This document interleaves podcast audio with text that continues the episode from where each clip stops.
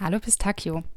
Cool, dass es heute klappt und wir ein bisschen über die Grenze hier sprechen. Ähm, hallo erstmal.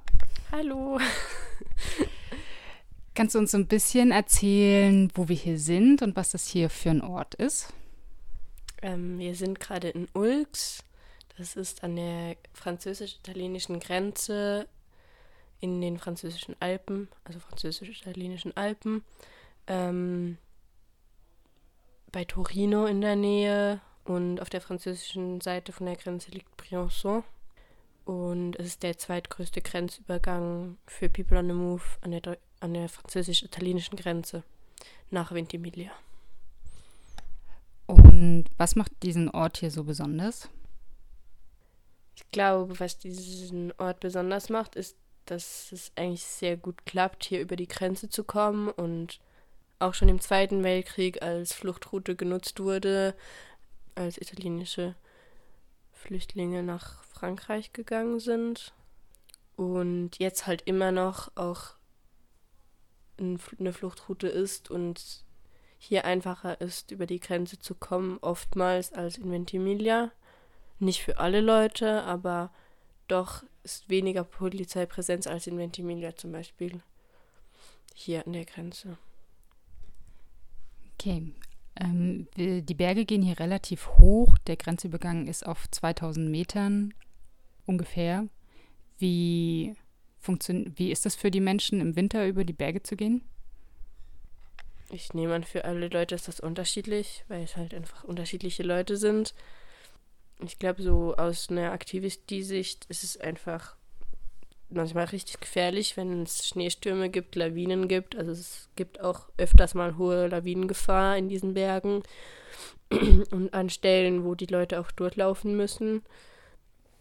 Und die Kälte ist auch einfach sehr gefährlich. So, wenn man neun Stunden durch die Alpen wandern muss und das zum Teil auch in der Nacht und bei Schneestürmen und so, dann kann das sehr, sehr gefährlich werden wenn man nicht die richtigen Klamotten hat und so und ja. Gibt es Strukturen, die die People on the Move vor Ort unterstützen? Ja. wir zum Beispiel.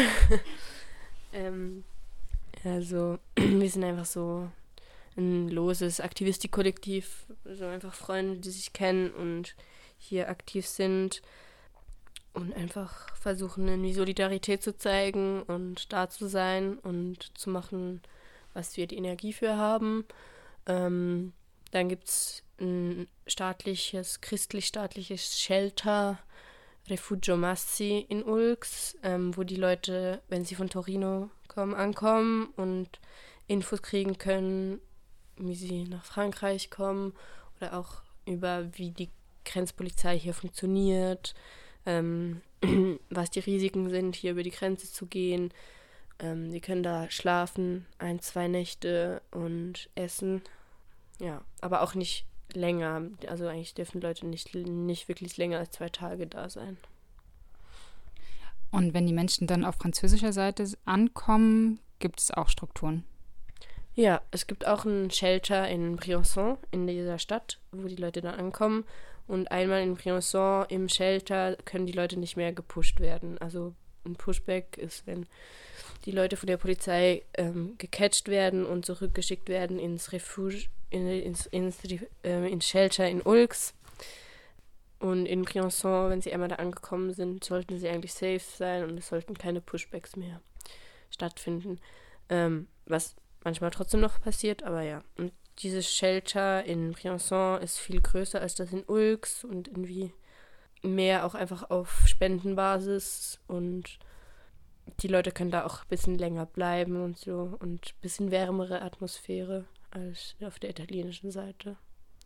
Und auch viele Aktivisten-Menschen. Es gab auf jeden Fall ähm, auch schon sehr viele Squads, besetzte Häuser an, äh, an dieser Grenze, sowohl in Briançon als auch auf der italienischen Seite. Ähm, und das ist halt ziemlich nice, weil es in, in den offener Space gibt. Hier auf der italienischen Seite im Shelter ist halt das Problem, dass es sehr institutionell und geordnet und mit ultra vielen Regeln und so Krankenhaus-Vibes hat, so. Und das Schöne an so Squad-Leben, mit wo People on the Move auch vorbeikommen können und irgendwie bleiben können, ein bisschen ist halt irgendwie auch einen Ort zu bieten, wo Leute sich für eine kurze Zeit vielleicht zu Hause fühlen können und nicht so von einem Ort zum anderen geschoben werden und irgendwie wie im Krankenhaus behandelt oder wie in einem Gefängnis auch manchmal. Also es ist echt nicht so schön, so die meisten Notschlafstellen. Und in einem Squad können oder war so das Prinzip auch immer wieder so, dass Leute einfach kochen können, was sie wollen. Sie können kommen, gehen, wann sie wollen. Sie können schlafen gehen, wenn sie wollen. Sie können aufstehen, wenn sie wollen. Und schon nur sich selber was kochen zu können, ist so was Seltenes so, weil meistens einfach so irgendwelche Kantinenpappe den Leuten aufgetischt wird und ja, dann auch vielleicht was von zu Hause so, was man wirklich gern hat, selber kochen zu dürfen ist und einfach selber auszuwählen, was man isst, ist mega wichtig. Und genau, also so wie ich es auch mitbekommen habe, gibt es ja auch relativ viele Strukturen auf italienischer und französischer Seite. Das so, oder es gibt Strukturen, sagen wir es so. Ähm, jetzt ist so ein bisschen die Frage, können auch Menschen, die nicht vor Ort sind, unterstützen und Solidarität zeigen? Und wenn ja, wie? Safe. Also ich glaube, ähm, es gibt immer wieder Spendenaufrufe, die von hier aus kommen. Ähm, und die halt zu unterstützen, je nachdem mit Geld oder hier in Ulks werden gerade unbedingt ähm, Handys, Smartphones benötigt, weil ganz oft People on Move ohne Handys ankommen, weil sie entweder kaputt gegangen sind, die Handys, es wurde ihnen geklaut oder die Polizei hat sie ihnen weggenommen oder sowas. Und neun Stunden durch die Berge zu wandern, wenn man noch nie Schnee gesehen hat und sich nicht gut mit Bergen aus, in Bergen auskennt, so, ist mega schwer. Und deshalb ist es sehr nice, wenn, wenn Handys kommen mit fähigem GPS. So, das ist ultra praktisch. Und ich glaube auch einfach über Grenzarbeit, äh, über Grenzen zu reden, über Border Struggle zu reden, ist mega wichtig und auch wenn man nicht an die Grenze kommen kann, gibt es also immer auch Sachen vor Ort in Städten zum Beispiel oder auch in Dörfern zu tun, weil Leute ankommen und Papiere beantragen, aber es halt meistens nicht so einfach ist und auch voll nice ist, wenn da solidarische Strukturen sich aufbauen und irgendwie Leute supportet werden weil das ganze Asylsystem und die ganze Asylpolitik einfach mega hart und unfair ist. So. Ja. Cool. Das waren ganz gut passende Schlussworte. Vielen Dank dir auf jeden Fall. Und äh, noch eine gute Zeit hier. Dankeschön.